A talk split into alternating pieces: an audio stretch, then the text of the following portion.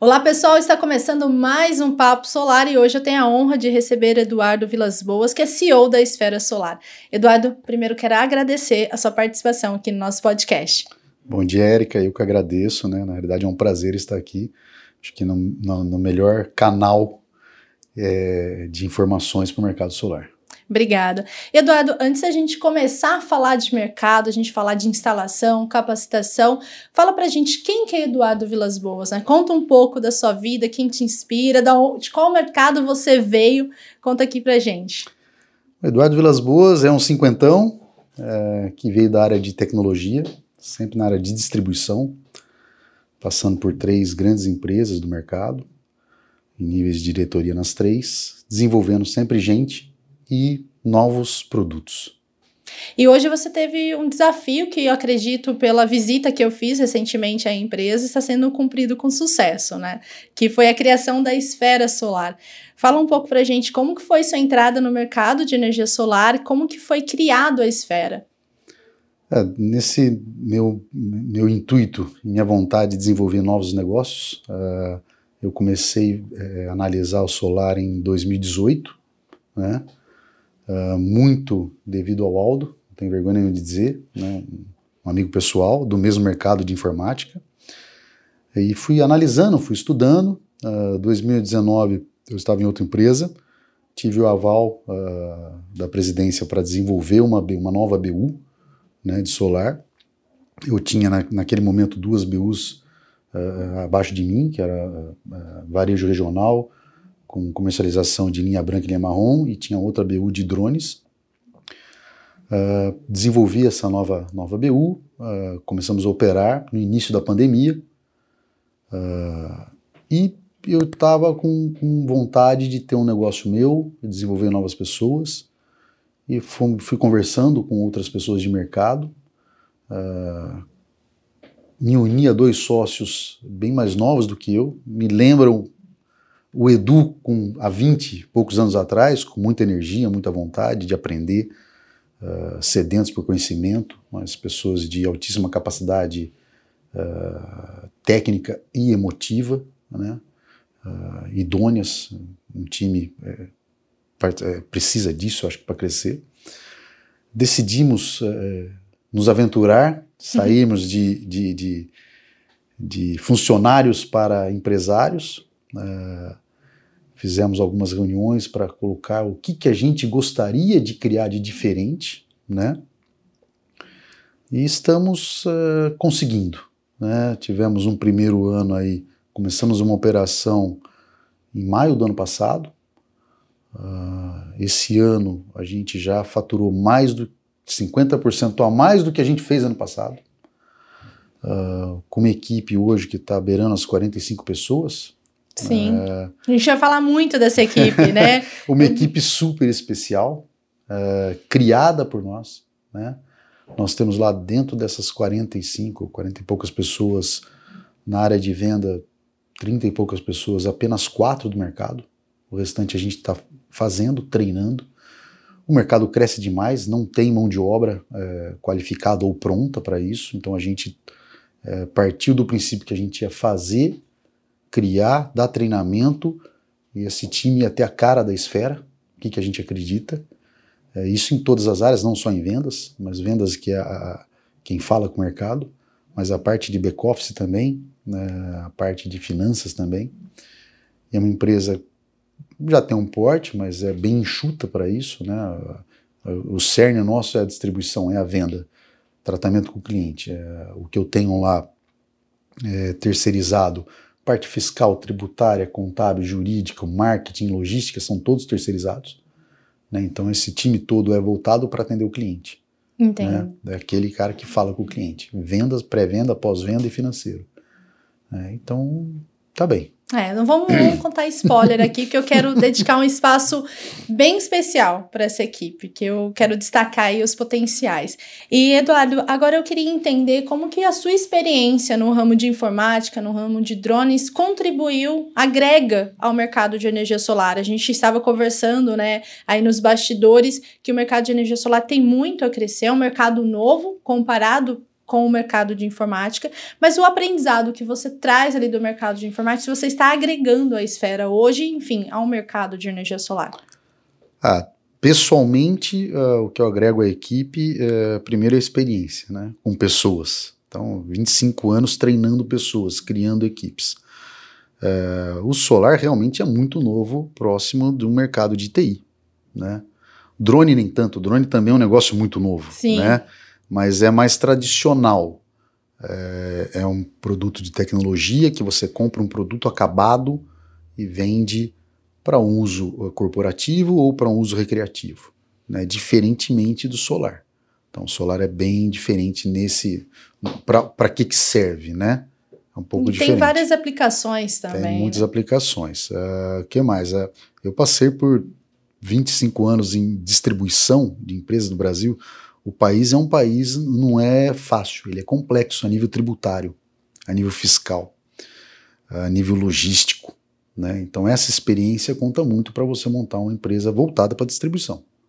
Tá? Onde colocar estoque, é, como tratar sistema, que tipo de RP que você tem que ter, que tipo de CRM você tem que ter para atender melhor o seu cliente, o cliente e, nosso que é o integrador. É, e falando de distribuição, né? Às vezes quem é o instalador, geralmente é acostumado o instalador, integrador, quem faz a instalação entra em contato com a venda faz essa venda, faz esse pedido, efetua o pagamento, né? Mas o que, que há por trás desse processo? Explica pra gente os bastidores de distribuição. Sei que é um pouco complexo, né? Muitas coisas que são consideradas, como você mesmo diz, questão tributária, questão de logística, que a gente tem que considerar é. aumento de combustível. Enfim, compartilha aqui pra gente os bastidores eh, de uma distribuidora. Falando em geral, em linhas gerais, né? Uh, o distribuidor começa com grande parceria com, com um fabricante. Né? No caso de, de, solar, você tem fabricantes de insumo, inversores, geradores, cabos, estrutura. Em qualquer distribuidor, você vai ter uma parceria com grandes fabricantes de tecnologia. Hum, uma Samsung, uma LG, uma AOC, Panasonic. Né? Então você tem que ter estoque. Né? O distribuidor vive de estoque. Né? Então você é um grande, eu brinco, você é um grande banco você pega dinheiro emprestado dos maiores e pulveriza esse dinheiro, que tudo é dinheiro. Né? Você só por acaso é, isso está é, é, em modo de produto. Transforma tá? em, por, você transforma em produto, é, mas é na realidade é isso.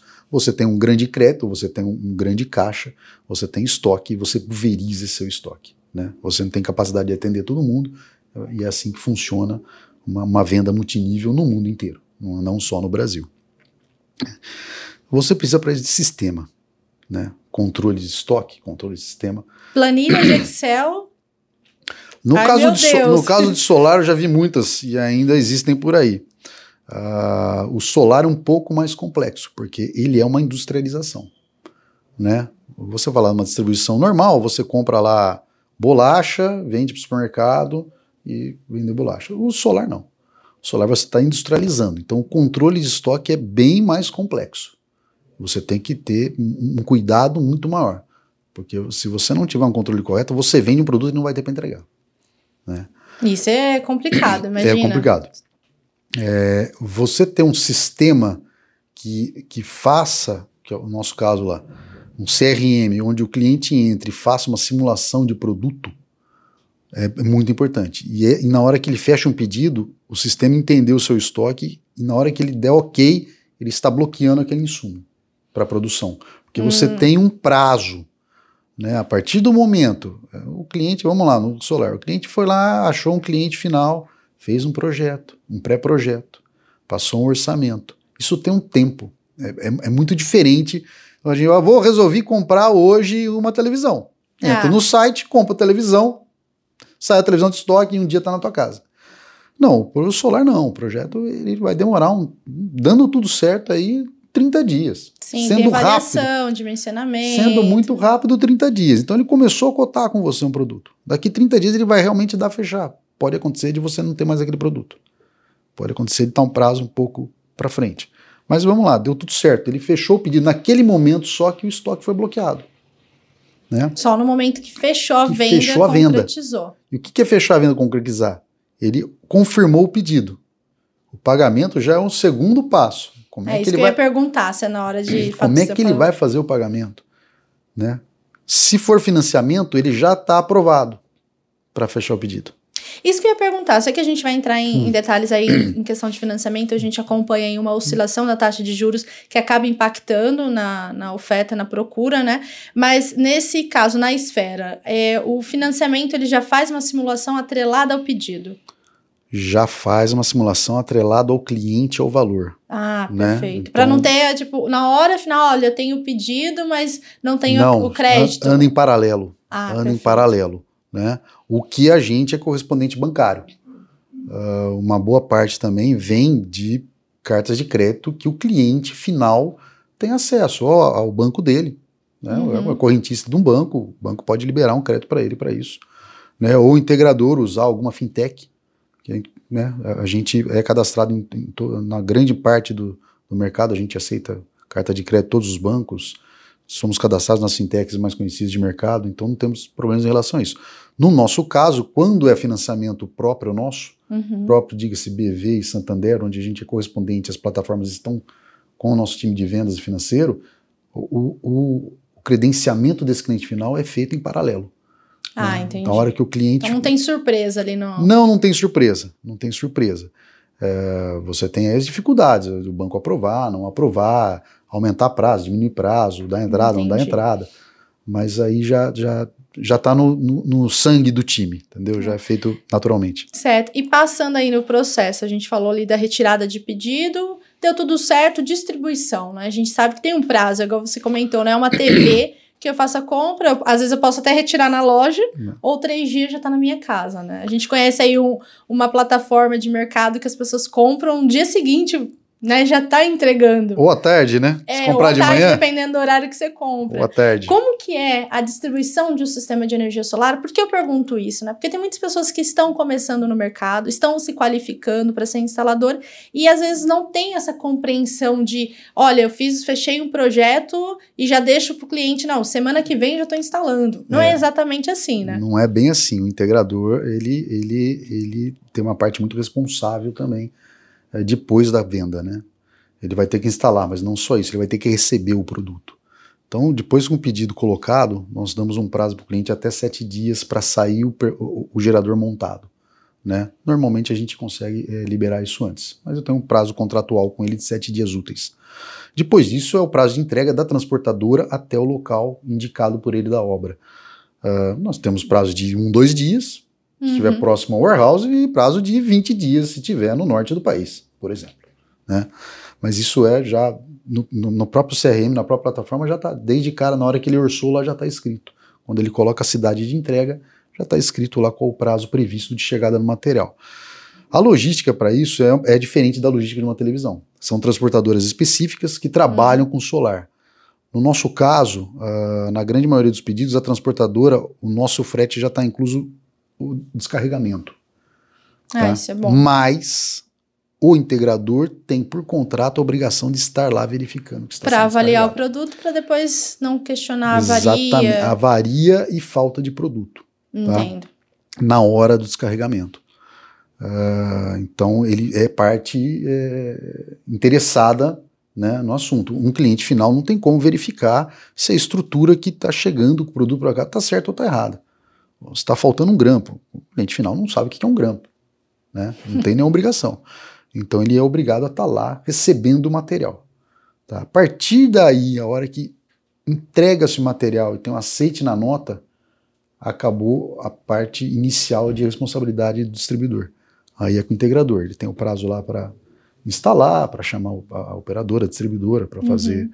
o check-up do sistema e liberar, trocar o relógio do cliente e liberar o sistema. Então, é um, é um processo é, trabalhoso, né? Sim. Não é uma simples venda de um produto acabado. Não, perfeito. E um ponto que eu queria comentar com você é simplesmente a qualificação. Acho que eu falo que é simples, mas a gente vê aí no mercado, infelizmente, ainda falta muita capacitação dos instaladores, né? Tem muitas pessoas que estão migrando de um mercado, às vezes veio de um mercado de telecomunicações, um mercado de instalação de ar-condicionado, que são bem qualificados para executar isso, mas o solar é um pouco mais complexo, né? Precisa entender o que é um sistema de energia solar, questões de potência, se está compatível o painel com o inversor, como, qual que é a sua avaliação né, como distribuidor nesse sentido? Eu acho que aí é um caminho ainda longo a ser percorrido. Né? Tem muito integrador novo uh, vendo o mercado, que realmente é um mercado em, em evolução. Né? A gente não tem dúvida nenhuma que a venda aumenta uh, com o passar dos anos, tem uma necessidade muito grande, tem um mercado muito grande, mas ele precisa se qualificar. Né? O que a gente vê no mercado ainda falta gente qualificada. Uh, eles precisam buscar canais como um canal solar, como outras uh, empresas que dão treinamento sério para se especializar. A venda de um, de, um, de um, gerador de energia é, um, é, um, é crítico. Né? Se o cliente, se o integrador fizer alguma coisa errada na instalação, ele corre um risco, né? Corre o risco de queimar produto, corre um risco de, de vida, patrimônio, de vidas. patrimônio, de uma série de coisas. Né? E não é uma simples ligação de cabos. Né? Tem uma parte técnica, a gente, como eh, distribuidor, uh, no próprio CRM, equipe de vendas especializada, é, quando vê que o cliente está comprando alguma coisa que está incompatível, apesar de a gente é, é, sugerir um correto, ele tem a liberdade de alterar aquela configuração. Se a gente pega, a gente questiona, né? Ou com a própria equipe de vendas que é técnica ou com o próprio pré-vendas. Olha, você tem certeza do que você está fazendo? Você tem certeza desse produto? Desse jeito que você está comprando, a gente não enxerga como vai funcionar corretamente, tá? Mas ele é o responsável. Isso é importante. Ele é o responsável por fazer o, o, o kit, né, a configuração, e ele é responsável por fazer o projeto, entrar na distribuidora, aprovar o projeto. Né? Então, ele tem uma responsabilidade muito grande. Alguns ainda não estão vendo. Ele também tem responsabilidade como empresa. Ele tem que entender que ele é uma empresa que está instalando com uma RT assinada, que ele é responsável pela obra, que ele pode ter pós-venda, né? o, o jeito que ele faz a conta, o jeito que ele precifica o produto dele, o serviço dele, tem que ser pautado numa administração da empresa. Né? Ele tem que colocar lá um fundo para cada gerador que instala, que ele pode ter que ter um, pós-venda. E tem que estar tá naquele custo que ele cobrou. Ele não vai conseguir cobrar um pós-venda do cliente dele se der um problema lá. Se ele não, já não embutiu na hora de fazer tem que o, ser contrato. Previsto, tem que ser previsto. Então ele precisa se, se qualificar como empresa e como parte técnica. Né? Uhum. É. Edu, é um ponto muito interessante que você falou isso, porque a gente vê em um mercado que é um mercado competitivo, é um mercado que muitas pessoas que já sentaram na mesma cadeira que você está falaram que há uma, uma disputa de preço. Então, é, na hora de vender, né, tem que ver o valor, não o preço. E quando a gente coloca o preço, a gente acaba fazendo com que muitos instaladores, por falta de conhecimento, falta de qualificação, não enxerga o prejuízo que pode ter no futuro, né? Você mesmo acabou de dizer, não coloca, não embute no preço que vai passar para o consumidor final, um pós-venda. De repente, algo que acontece no sistema por alguma aventura precisa fazer uma manutenção. Qual que é a sua avaliação, né? Qual que é o seu conselho que você dá para quem está instalando, para quem já está no mercado, está começando agora, que é uma luzinha que deve acender na hora de fazer um projeto? Bom, se ele está vendendo só pelo preço mais baixo, ele está com problema. Se ele não está com problema agora, ele vai ter um problema no futuro. Né? É, não é uma venda de preço, é uma venda técnica. Né? Realmente existe uma guerra de preço no mercado. É, eu vejo isso no dia a dia. Né? O integrador, alguns, olha, você me atende bem, eu confio em você, o seu pré-venda é ok, seu pós-venda é melhor ainda. Uh, mas uh, você vê cotações uh, básicas e fala, pô, mas seu cliente está comprando esse tipo de produto? Com esse? Tá. Ele vai para o preço. Fala, você tem que ir lá e dar uma aula de produto para ele. E ser sincero. Fala, nesse preço eu não consigo. Né? Mas se você quiser esse produto aí, eu também não aconselho. Mas ele tem que ter uma capacidade técnica e de conhecimento de produto. Tem que esclarecer para o cliente. Tem que esclarecer. Até então, porque mas... o cliente final, você mesmo disse ali na hora de checar o equipamento, o cliente final às vezes não tem essa informação, né? Ele não, não busca. tem informação. Uh, mesmo que ele busque, é difícil hoje ele, é, ele diferenciar. Como é que ele vai diferenciar um, um, um módulo ABC pela qualidade da célula? é até difícil até para o integrador fazer, saber isso, ter esse tipo de acesso. Né? Como é que ele vai diferenciar o que está dentro de um inversor? Que tipo de capacitor que está lá dentro? Quem que é aquele fabricante? Né? Uh, é, 95% dos produtos hoje saem da China, né? dos inversores. É, você tem produto bom e tem produto pior, vamos dizer assim.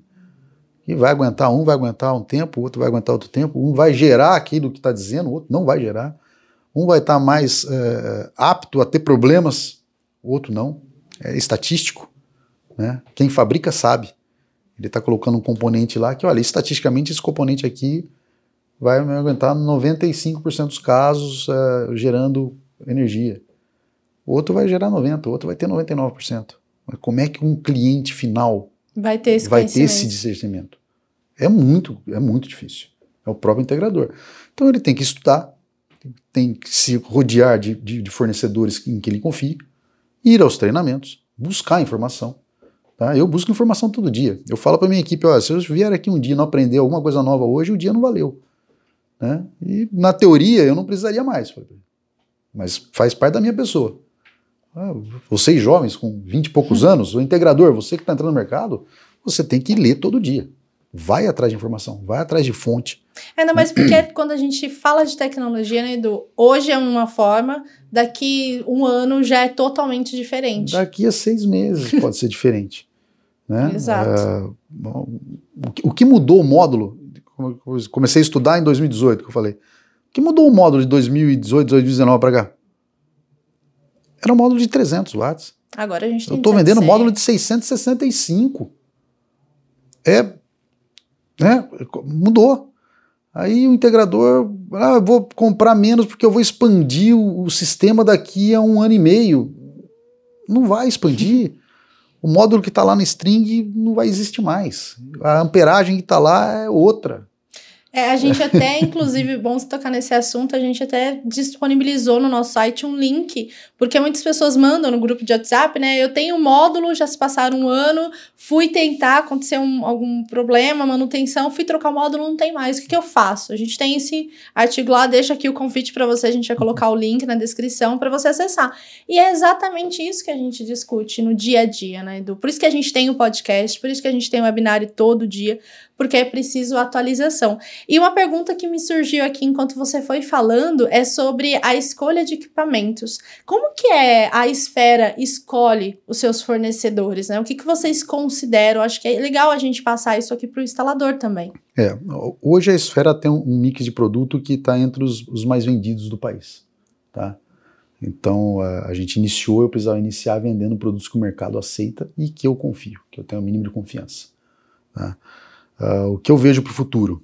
Uh, eu vejo que cada linha nova que entrar dentro da esfera, uh, a gente está aqui no centro. Eu considero Campinas o centro de solar do país, na parte técnica. Né? Temos a Unicamp aqui do Sim. lado, temos o canal solar aqui do lado, temos diversos fabricantes que têm sede aqui em Campinas. eu acredito muito em teste. Né? Então a ideia que a gente tem, a gente está expandindo a empresa já pela segunda vez em um ano. Eu vou ter um laboratório interno para isso e me rodear das pessoas que conhecem também bem tecnicamente o produto. Eu estou com uma série lá hoje de inversores é, para teste. Né? Eu estou testando o inversor. E testando o inversor não é vendo se ele está gerando energia, não. Eu estou abrindo. Eu estou verificando que tipo de produto e componente que ele tem lá dentro. Qual é a, a, a parte elétrica dele, como é que é montada. A partir daí eu posso tomar a decisão, pelo menos, de saber o que eu estou vendendo. Se ele é mais barato, se ele é mais caro, se ele tem marca, se ele não tem marca a minha equipe vai saber o que está vendendo lá dentro. Então, a ideia de esfera nunca é vender produto de baixa qualidade. Né? Os produtos que se enquadrem no perfil do brasileiro, a gente sabe que tem uma dificuldade financeira, né? não é um, nós, nós não somos um país de alta renda. Então tem uma diferença. Você está trocando uma energia, uma conta de energia para o cliente, faz diferença para ele em quanto tempo que ele vai ah, amortizar isso daí. vai certeza. falar, tem diferença. Você vai amortizar em cinco anos ou em oito anos, tem bastante diferença. Com certeza. Né? Então, é, então a gente tem que também ser, para quem que você quer vender, que perfil de cliente. Hoje nosso perfil é atender volume. A gente vende produtos bons, mas que atendem um volume. Ah, você não tem um produto premium? Não. Considerado premium? Não, não tem um produto considerado premium a nível de inversor. É o que eu digo, né? Os módulos, eu trabalho tudo com, com marcas conhecidíssimas de mercado, não tenho problema em relação a isso. Inversores, eu também trabalho com marcas reconhecidas no mercado. Ah, mas você tem um produto que vai atingir aquela classe? Não, não tenho hoje. Tá? A gente está começando a operação, um ano de operação, né? eu não posso me atentar a nichos de mercado. Uhum. Com o tempo, com certeza, a gente vai se especializar em algum, algum produto, ou lançamento, ou não. Tem que estar sempre, você falou, seis meses. Seis meses tá já sempre ligado né, o que está acontecendo por aí. Pode ser que daqui a um ano todo mundo no país esteja vendendo um produto que nem existe ainda. É, a Intersolar vem para trazer essas inovações. O Bruno Kikumoto, que é diretor do canal, esteve na Intersolar na Europa e ele veio trazendo assim várias novidades. A gente até chegou a divulgar muitas pessoas perguntando sobre, principalmente, a gente viu que o foco foi armazenamento, a gente viu muito BIPV e a gente provavelmente verá isso na Intersolar. Mas é o que você disse, né? Daqui seis eu acho, acredito que quando você tiver esse laboratório vai ter outros equipamentos, não aqueles né, que De hoje. estão hoje para fazer teste. Isso é muito louco, mas é muito bom. E, lógico, para a gente acompanhar isso, a gente tem que estar sempre é, absorvendo conhecimento, a gente tem que estar estudando, se atualizando. Estudando, estudando. A Intersolar teve agora na Europa, nós teremos aqui mês que vem, né? É, com certeza, eu, pelo conhecimento que eu tenho, aí, tem muitos fabricantes estarão presentes, né? De inversores, de baterias, de modos com novidades. Essas novidades tem novidades que já estão no mercado e tem novidades que vão chegar no mercado. Então tem módulo que eu vi na Intersolar ano passado que estão chegando agora no Brasil. É, mostra um pouco de tendência. Esse É. tipo de feira é justamente É isso, tendência, né? né? Vitrine para mostrar para o mercado o que, que pode ser possível ser realizado, ser fabricado. Se a gente vê que tem uma aceitação, aí sim começa a fabricação em escala. Sem, qualquer tipo de exatamente. mercado é dessa é, forma. né? É a mesma coisa que uma Fórmula 1. Você não vai ver um Fórmula 1 entrando na, aqui. Mas ele está desenvolvendo lá tecnologia de bateria para carro, recuperação de energia, freio e que vai chegando aos poucos no mercado de volume. Enquanto isso, quem ama a Fórmula 1 indústria. se é, brilha os olhos, né? De ver aquele. Eu não sou tão apaixonada, É, mas. Ver o carrinho passando a 300 É. por hora. Mas o interessante é o que tem de tecnologia embarcada lá. Ele lança a tecnologia. A feira lança a tecnologia. Então vai chegar na nossa mão em algum tempo, né? Com indústria, com, com volume de produção, aí você reduz o custo, torna viável financeiramente e chega no nosso dia a dia, né? Sim. assim. Já que a gente está falando de tecnologia, é uma tecnologia que a gente. Ah, ah, tem uma discussão, né? Se é uma tecnologia presente. A gente teve aqui recentemente, antes da gente começar essa gravação, quase chamei o Bruno Kikumoto para uma mesa redonda. Baterias, né? Na sua avaliação, como que é. Qual o potencial do mercado de baterias no Brasil, comparado a outros países, aqui, trazendo para a nossa realidade? É, vamos lá, o que eu tenho de informação, o que, o que, que eu levo para dentro de casa. A- energia nacional ainda, em comparação com outros mercados, é barata. Né? Então, e a bateria ainda é um produto que não tem larga escala, ele tem um preço elevado. Então, na minha opinião, ainda hoje é um produto de nicho. Né? Você vai ter aqueles entusiastas né, que querem tecnologia, porque querem tecnologia. Você tem aquelas pessoas que necessitam de uma qualidade de energia que hoje ele não tem, ah, por queda, por qualidade, então a bateria s- é, é uma solução. E você tem os lugares remotos. Que Eh, aí a gente está falando de uma estrutura off-grid total, que usa hoje um, um- um gerador a óleo, a diesel, Meu Deus. né? E que se faz eh, interessante, uma solução interessante. Não, sem, é só assim, eu, eu tive uma reação aqui quando você falou gerador a óleo diesel, vou me explicar, tá? Eu pensei no preço do diesel. A gente Também. foi aqui no estado de São Paulo e Campinas, a última vez que eu fui abastecer, peguei uma promoção ali do, do álcool, a R$ 3,89, fiquei muito feliz, mas o diesel já estava R$ 7,39. Então é, é complicado a gente acompanhar essa economia, mas ao mesmo tempo a gente, na sua avaliação, a bateria, em que nível está aqui no Brasil? Está iniciando ainda. Está Iniciando. Tem um- vai crescer? Vai, com certeza. Vai explodir? Um dia, não sei quando. Mas que tem um mercado de nicho já presente, existe. Mas o gerador a óleo. O óleo diesel hoje está caro. Tá bom, o cara já investiu naquele gerador.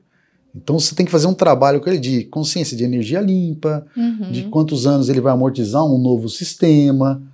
Né? Payback. Payback, qual a manutenção que ele tem no gerador? Que não é barato. É uma, não é barato, é uma venda técnica. Não, e sem falar que pensando aqui no gerador, a gente já trouxe várias matérias isso, que a pessoa não necessariamente precisa descartar o gerador, né? O Bruno até deu uma palestra recentemente, deixa ele como backup do backup. Então vai colocar um banco de baterias, deixa ali o gerador, porque você pensa que está fazendo energia limpa, mas se porventura acontecer algum incidente, né, a gente nunca sabe, tem um gerador Você diesel. tem várias soluções, né?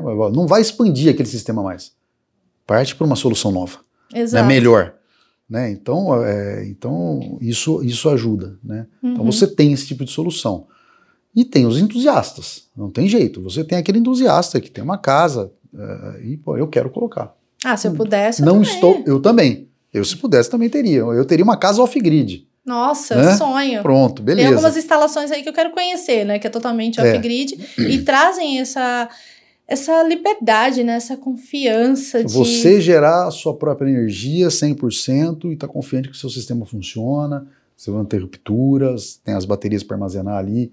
Evidentemente, estatística, você está numa cidade, quanto, qual, quantos dias por, de- por ano faz sol aqui, É. quanto que gera, um projeto bem feito, Exato. técnico. Não é qualquer um que vai fazer um projeto desse. Ô, Edu, Né? muita gente relata que às vezes o cliente final pergunta: ah, compensa a bateria? Não compensa? O integrador, não vou dizer 100%, responde: ah, no momento não compensa. Tem uma discussão. Essa resposta dele é porque não compensa, né? Ou porque falta um pouco de capacitação técnica? Primeiro, falta capacitação técnica para a resposta. Né? Uhum. É, ele não pode dizer que compensa ou não compensa. Né? E falta capacidade, ele não tem conhecimento. Hoje é muito restrito ainda no país é, quem tem esse tipo de solução. Ah, e a pessoa está querendo vender ele na hora. A gente está discutindo. Ele está na frente do cliente, o cliente está interessado no solar, ele quer vender. Entendi. Então, para ele não entrar num produto que ele não tem conhecimento, ele a resposta mais fácil é: "Olha, não compensa ainda, é caro. Ah, entendi. Tá? Não Uhum. é que ele saiba o preço, não é que ele saiba quanto vai tempo vai amortizar. Evidentemente, vai demorar mais para amortizar o investimento. É um investi- se você, a gente tem se você tratar como investimento, vai demorar mais para ele amortizar o investimento. Né? É evidente, ele está colocando algo a mais na solução dele. Então, se, o- se o cliente tem dinheiro e vai pagar à vista, vai amortizar aquilo ali em quatro anos, talvez passe para cinco, seis, dependendo do projeto É. né? Mas ele não tem esse conhecimento. Então ele fala é caro, né? Quem tem, o que que tá indo? Ele vai atrás dos clientes que necessitam hoje. Que são aqueles Quem tem né, o conhecimento-. Exatamente. Quem tem conhecimento da venda do sistema híbrido hoje, ele vai atrás do cliente que tem a necessidade. Ele já vai preparado. Né? Porque já vai numa dor, né, do cliente. Então, Porque a gente entende que tem muitos clientes, principalmente no rural. A gente traz muitos projetos assim, que o rural tem intermitência, é, não tem, às vezes não tem 24 horas de fornecimento de energia, e às vezes ele precisa ali para armazenar uma geladeira. geladeira, leite, carne. Leite, exatamente. Indústria também, que tem uma linha de produção ali de determinada empresa que não pode parar. Não pode parar de nenhum. É nesse sentido, é esse nicho que hoje vai apostar mais em bateria Com e tem que certeza. ter um, um atendente, né, um instalador mais qualificado Com certeza. tecnicamente. Então, e- e- essa pessoa já fez o trabalho de casa dela, ele já vai nesse tipo de cliente. Até um cliente mais qualificado também, né? Ou não?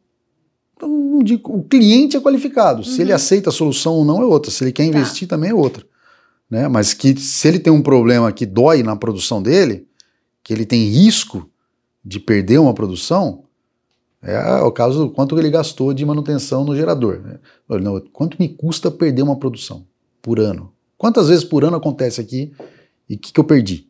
Ele tem que levar isso em conta. Então, quem vai oferecer isso tem que estar muito preparado tem que ter acesso a informações que normalmente não é numa primeira conversa que você vai chegar. Né? Uhum. Mas aí, aí você faz um projeto bem feito. Sim. E aí você tem mercado. E aí tem os nichos, né? Que Tem. muitos, instaladores que eu converso, eles têm os nichos, né? Um só atende indústria, outro foca no comércio, tem quem atende só as residências, tá? porque também tem um portfólio. Só agro. Só agro, que Né? cresce cada dia mais. A gente vê aí linhas de financiamento que Não. facilitam o investimento em O, o solar. agro só tende a crescer. O solar só tende a crescer. O agro eu acho que cresce mais que os outros. É. Grandes projetos. Exato. E já que a gente está falando agora de investimento, a gente sabe que as linhas de financiamento hoje possibilitam que muitos sistemas sejam instalados. Hoje na esfera, como que é a, a, oferta de linha de financiamento no sentido de os clientes, né, os instaladores estão comprando mais para vista, ou a linha de financiamento, mesmo com essa taxa de juros que a gente aí um pouco apreensivo, ainda é uma possibilidade, uma facilidade, né? É, um, é uma facilidade. É 50% da nossa venda hoje sai financiado. Tá? O mercado é um pouco mais que isso. Eu não sei se é o perfil nosso da empresa que é um pouco mais nova, uh, ou o perfil do cliente que a gente atende, o perfil do produto que a gente vende. Uhum. O fato é, 50% da nossa venda sai financiado. Uh, a taxa de juros atrapalha um pouco, uh, mas a energia também subiu de preço, então o payback. O que, uma, o que mais influencia no payback hoje no sistema, por incrível que pareça, não é a taxa de juros, é o câmbio. Porque o preço do produto é todo importado, é todo dolarizado. É, então, verdade. quando sai num câmbio de 5,70 para 4,70, você muda um preço em 15%. Isso muda muito o payback. Demais. A energia não mudou de preço nesse período. Agora subiu de novo, então você sobe. Então o câmbio influencia, o preço do produto influencia mais do que a taxa de juros que está ah, no financiamento. O, o, que dificulta um pouco hoje é que com a taxa de juro alto, o banco começa a ser mais restritivo à análise de crédito. Ele começa a analisar de uma maneira que ele não estava analisando. E aí fica mais complexo, fica, complicado ter essa linha. Você tem financiamentos que não saem por causa da análise de crédito, tanto da pessoa física quanto da pessoa jurídica. Tá? É por conta de inadimplência? É por conta de inadimplência. É lógico, né? É por conta de inadimplência. uma pergunta óbvia. Então, é, o que acontece também é que nesse período você vê mais clientes conseguindo levantar crédito. Se o cliente realmente quer instalar o solar, Uh, e nós vamos ter um período bom aí nos próximos seis Sim, meses. a gente vai falar sobre Vai ter isso. uma alta demanda, alta de demanda, por, por ser segundo semestre, pela, pela legislação, é, ele vai atrás do banco dele. Ah, porque certo. o banco dele tem o histórico dele. Já tem um relacionamento. Já, já tem um relacionamento. Mais... É mais fácil ele conseguir, de vez em quando, em algumas situações, uma carta de crédito do banco dele, do gerente da pessoa física ali, ou da pessoa jurídica, do que uma linha de financiamento que, o, que esse financiamento não tem acesso a esse tipo de informação, ou ele, porventura, tem algum problema no mercado que o banco dele aceite, mas a linha de financiamento não aceite.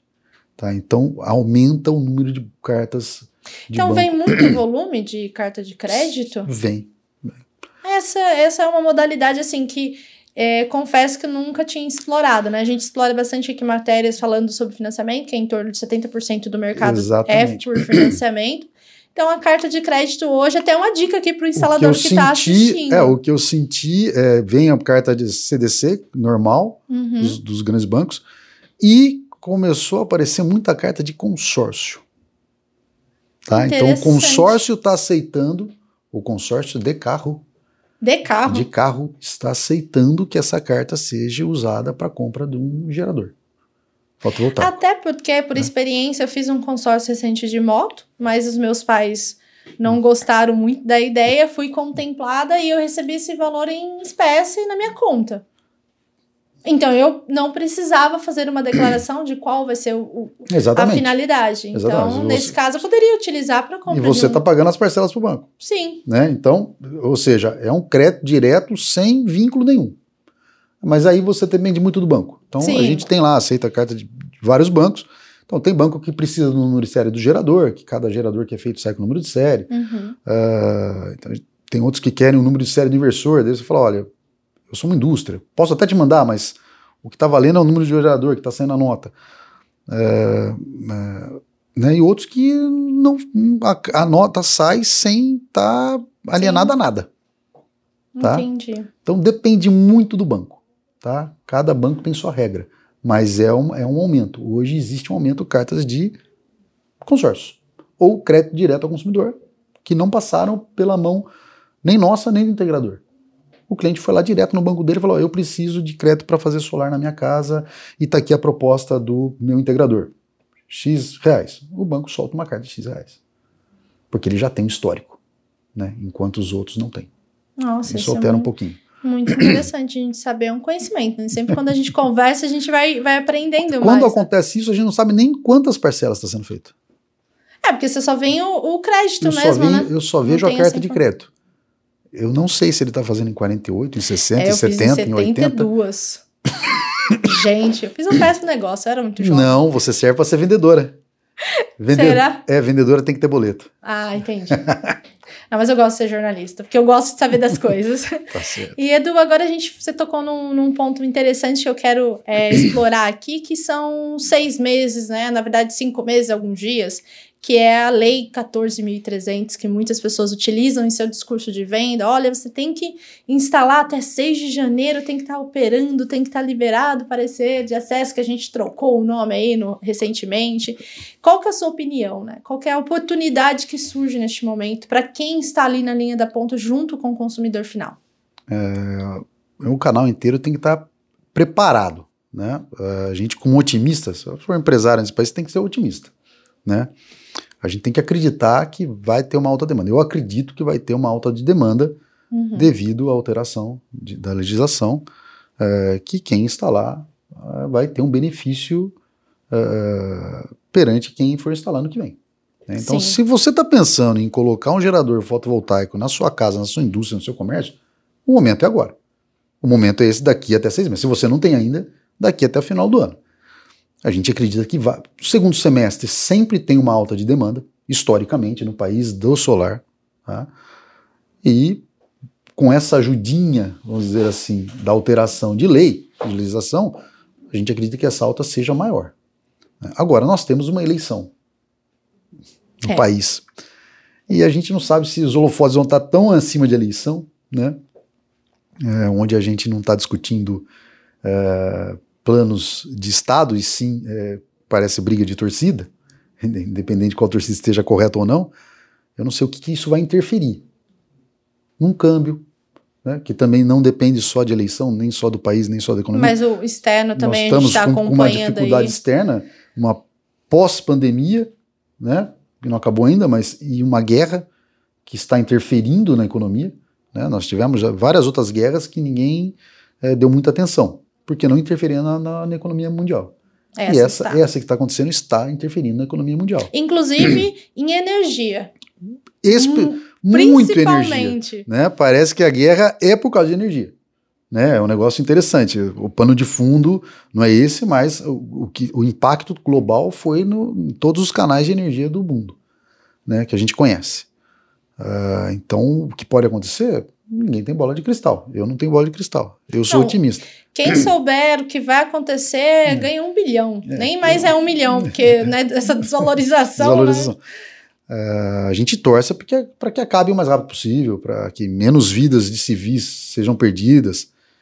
É, um, brasileiro, eu considero brasileiro um, um- um povo ah, não dócil, mas é um povo que não, não entende guerra, né? A gente Não teve muita experiência, é, a, gente, a gente é um país receptivo, né? Não tem um problema de, de raça. ah, nós temos problemas sim de, de, de- preconceito, mas não temos problema de raça de receber pessoas de fora ou não, é, ou a própria você, a religião ou não. E o mundo está mais radical, né? Em relação a isso, é até difícil para eu entender por que que tem uma guerra dessa daí. É. você olha estranho e está interferindo. Está. Tá? Então pode interferir no segundo semestre. Pode interferir? Pode interferir. Né? A eleição pode interferir? Pode interferir. Vamos. É, é, é, supor que, independente das interferências, a tendência é que a gente tenha um segundo semestre mais forte que o primeiro. É isso que eu ia perguntar. Independente das interferências. Vamos supor que isso seja a condição normal de mercado. Uhum. Vai, vai se vender mais. Então, o integrador tá aí, tem que se preparar, treinando, tendo acesso ao conhecimento, buscando conhecimento, né? Buscando informação. Né? O distribuidor tem que se programar, tendo estoque, melhorando logística. Final do ano, nesse país, onde vai ter um pico de demanda, Não, e tem Copa, viu? a logística é um caos. E tem Copa do Mundo em dezembro. A logística nesse final, no final do ano aqui é, é, é, problemática. Falta caminhão. E, a- e o- e a logística desse produto é feita basicamente por grandes caminhões. Entendeu? Então, já passamos isso ano passado, teve falta. né? Tempo- Você não conseguia carreta nas transportadoras que são seus parceiros para carregar produto. Esse ano não vai mudar. Mas isso, Edu, é planejamento ou realmente é assim? Não, mesmo o melhor planejamento não Eu, consegue? eu, eu não sou uma transportadora, né, Aham. mas o que, eu- o que eu acredito é, é que para ele estar preparado, ele teria que fazer um investimento que não paga no resto do ano. Tá, a conta não fecha. A conta não fecha. Então ele tem um pico de demanda, ele fala, pô, eu vou ter o pico, eu me preparo o melhor possível e mais dentro da realidade que, olha, passou o pico, os próximos três meses vai cair e o que, que eu faço com o investimento que eu fiz em caminhão, é, por exemplo? Como é que eu pago a conta? Né? Como é que eu pago meu financiamento? Que eu fui lá no banco e peguei uma linha para comprar, para melhorar minha frota. A frota e aí. Então é uma conta que Depois só quem está lá dentro é capaz de dar uma resposta. Né? Tá. Vou te fazer uma, uma contra-pergunta. Como é que você explica o aumento de frete internacional de navio? Alta na demanda, câmbio. No meio da pandemia não tinha demanda. Mas tinha bastante pessoas utilizando. É que teve também vários fatores, né? É muito complexo. É complexo. Não podia sair do porto por questão de, de, de, de isolamento, ao mesmo tempo tinha demanda direcionada ao uso de containers só para determinado serviço. É muito complexo. É muito Acabou complexo. a pandemia. O frete continua, continua quatro, cinco vezes mais caro do que era antes da pandemia. Um frete internacional. Ninguém explica. É, eu estou dando uma ideia, o que eu imagino de frete no final do ano. Falta. Falta logística aqui no Brasil. Então, além disso, nós temos um problema no final do ano. Com prováveis atrasos de entrega. Então é bom o instalador já se programar. Ah, seria, bom, seria bom o instalador puder. falar a realidade, conseguir passar uma confiabilidade para o cliente dele e falar, vamos fechar antes. Não vamos deixar para a última hora. Apesar que o brasileiro adora deixar as coisas para a última hora. Vamos tentar não deixar para a última hora. Né? Então, é, com emoção. Com emoção com sempre. Emoção. Não, mas é, vai ter é, eleições, depois a gente tem Copa. Eu tinha até esquecido a Copa do Mundo. Não, a Copa do Mundo, eu, eu estou ansiosa, eu gosto de futebol. Não entendo totalmente, mas eu gosto da energia. Eu acho que o país todo se une e neste momento a gente precisa dessa união. É, é, é, é uma época muito boa. É uma época que eu tenho muitas, muitas lembranças boas ali com família, com amigos, e a gente vai ter isso. Mas, Edu, agora saindo um pouco de Copa, futebol, eu quero tocar num assunto que é bem delicado, que é garantias. Né? Como que hoje o instalador, qual é o, conhecimento que você queria, o conselho que você dá para o instalador em questão de garantias. Né? A gente tem alguns cases no mercado de, olha, o meu inversor parou de funcionar, já faz dois anos que, que eu comprei, que o instalador fez, de quem que é essa responsabilidade?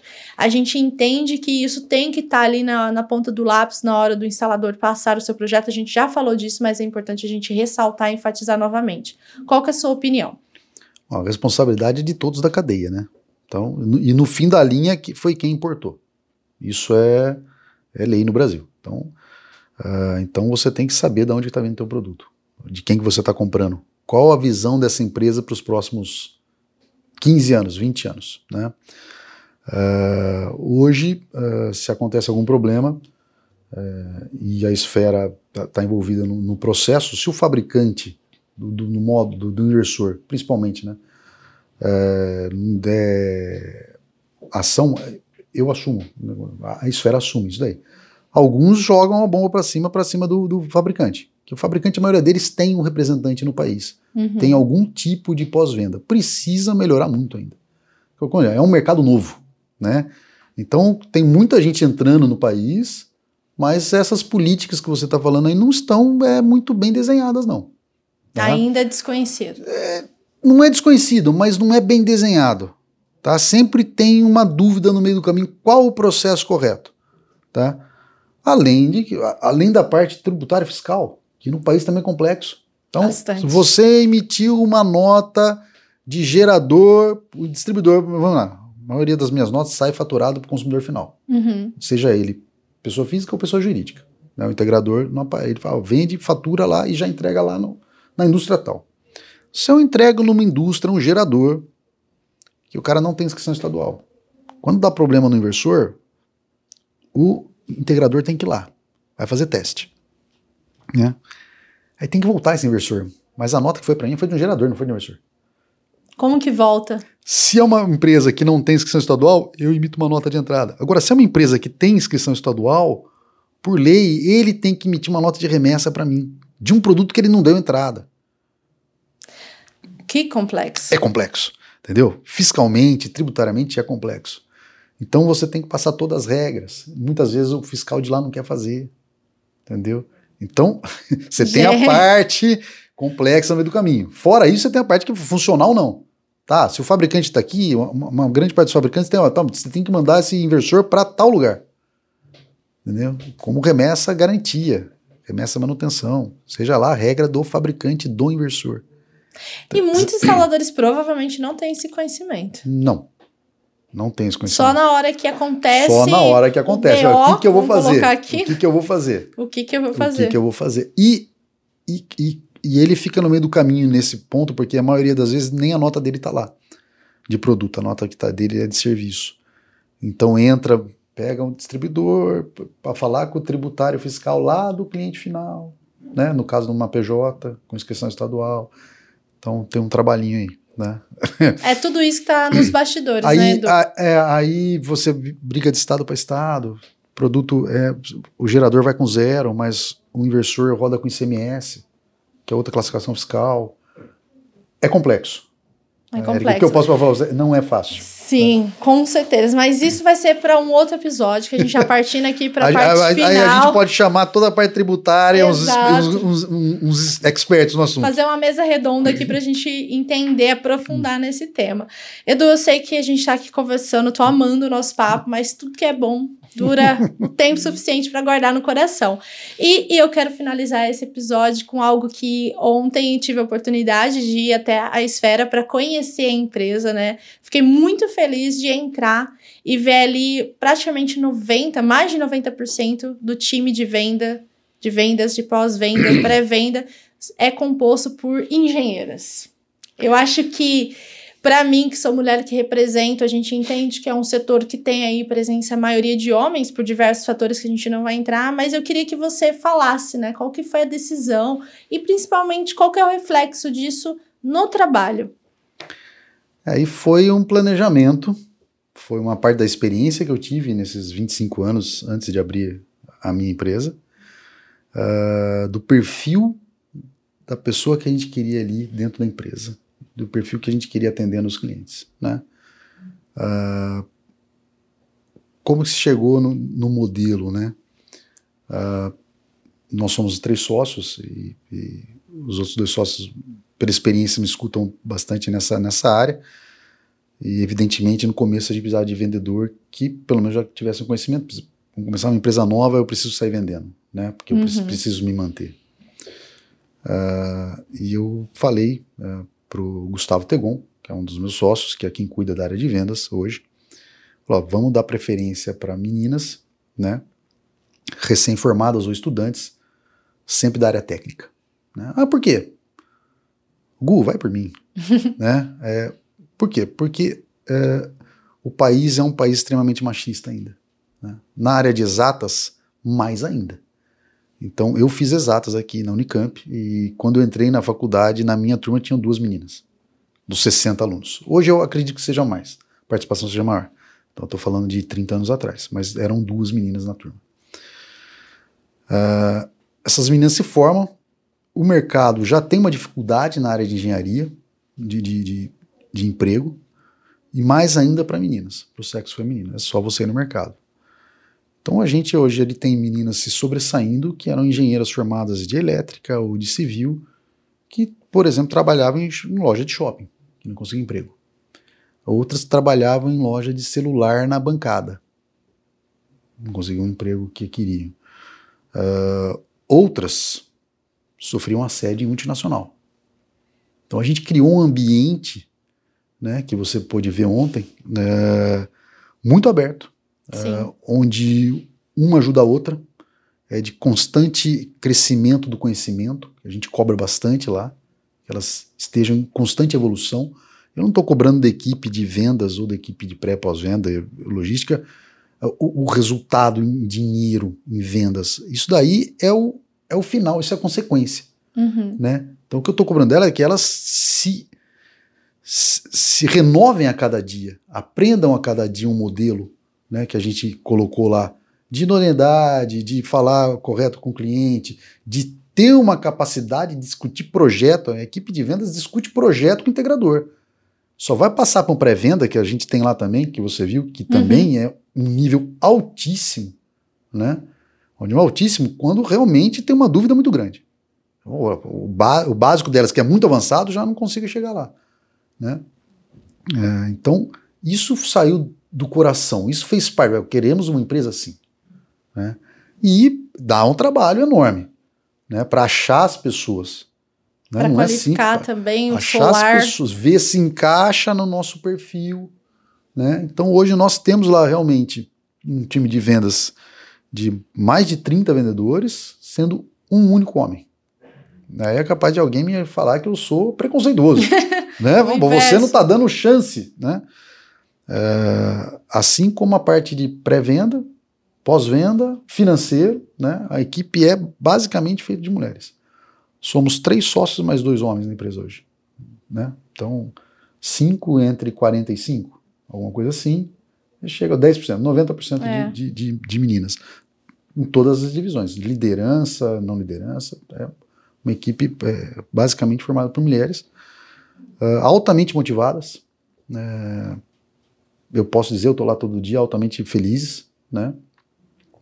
Aprendendo todo dia e criando uma identidade no mercado. Né? O cliente entra lá, vai fazer uma visita, é bem recebido tecnicamente. Dificilmente a gente se envolve a nível se, se, se, se necessita. Algumas coisas são engraçadas, né? Então, de vez em quando recebe um integrador lá que quer ser atendido por um homem. Não quero falar com o diretor porque é o diretor que vai resolver. O diretor lá eu tenho que falar com um dos sócios. É, não isso tem, que eu ia falar. Não temos essa escala lá ainda, né? É, então, é, porque ah, é, é, o homem que vai resolver. Acontece, já aconteceu. Aí elas ficam bem magoadas, né? Mas a gente não se envolve. Então ela tem total é, autonomia para fazer o que qualquer outro faria. Ah, e criamos uma identidade. Eu posso dizer para você que criamos uma identidade. Em um ano conseguimos criar, estamos altamente satisfeitos. Né? É um orgulho, eu, eu brinco lá. Eu sou quase o avô da turma, né? É, são, é uma empresa de jovens. Sim, tem bastante meninas, né? Tem mulheres e jovens ali. Eu vi tem uma diversidade entre elas. É, né? mesmo entre elas tem um perfil. Eu tenho meninas de 19 anos a 32 anos. Todas da área técnica de 19 anos está fazendo engenharia elétrica. Tá? Uh, e 32 já foi formada, a maior parte em engenharia civil e engenharia elétrica ali, mas já foi formada, tenho mães, uh, né, tem de tudo ali no meio, uh, que se respeitam, se dão muito bem. evidentemente, você pode gostar mais de uma pessoa, menos de outra pessoa, isso faz parte de uma, numa empresa, numa sociedade, numa vizinhança, num condomínio, mas é, é, é muito profissional, né? E a gente sempre tem uma parte técnica de, de, de, de acompanhamento de equipe ali que está sempre trocando, sempre trocando as pessoas é, de equipe, né, uhum. né, para todas se conhecerem. O próprio treinamento delas já, já, já é feito assim.